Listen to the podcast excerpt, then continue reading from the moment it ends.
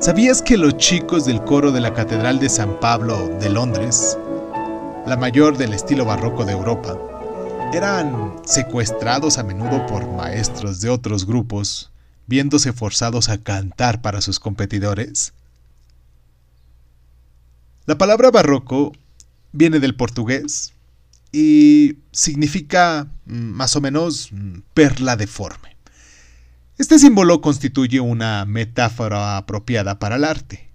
para lo que también es la arquitectura y, mm, ¿por qué no decirlo?, hasta para la música de todo este periodo, que se extendió más o menos en el año 1600 a 1750. Fue una era de contrastes en el arte entre los colores claros y oscuros y las superficies lisas y fracturadas, en la música entre lo fuerte y lo suave, entre lo rápido y lo lento, Primero se caracterizó como una simplificación de los complejos estilos musicales del Renacimiento, y más adelante por las nuevas y recargadas estructuras estéticas que parecían retar de forma categórica a todas las anteriores corrientes del pensamiento, claro. Claudio Monteverdi fue el compositor más influyente del periodo barroco, y su Orfeo se considera ah, por lo general como la primera ópera de éxito tanto teatral como musicalmente. La mayor parte de la música barroca se basa en el diálogo entre un acompañamiento musical que sirve de apoyo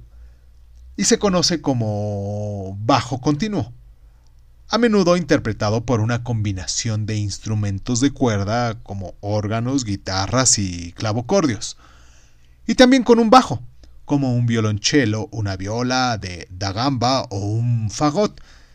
y un exuberante solo como de concierto que a menudo interpreta el violín o un instrumento de viento. En este caso puede ser una flauta, una flauta dulce u oboe, por ejemplo, entre tantos, ¿no? Se resaltaron las cadencias, los puntos de pausa armónica, y muchas obras fueron divididas en secciones que alternaban un tempo lento con otro un poquito más rápido e incluso llegaban a tener frases musicales simétricas. Se incorporaron ritmos de bailes regionales tales como el minueto y la giga, y el violín ganó mucha relevancia por su versatilidad, por su volumen, y por su capacidad para remarcar los ritmos fuertes. Los últimos tiempos de la música barroca se caracterizan por su ritmo firme, su intensa emoción, sus elaboradas líneas melódicas y el alto nivel de virtuosismo que exigía a estos intérpretes.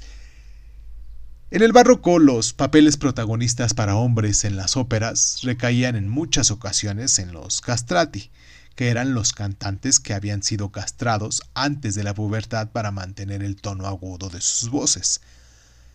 Estos intérpretes eran célebres por su amplia gama vocal, la potencia también, em, y, y también la flexibilidad de su voz y su control respiratorio. El barroco nació en las obras de los compositores italianos, como entre ellos, por ejemplo, Monteverdi, Francesco Cavalli, pero con el tiempo se extendió a lo que es Inglaterra. Entre ellos, por ejemplo, Henry eh, Purcell. En, Francia tenemos conocidos como François Couperin, Jean-Philippe Rameau, en Alemania destacó Heinrich Schurth, Dietrich Buxtehude.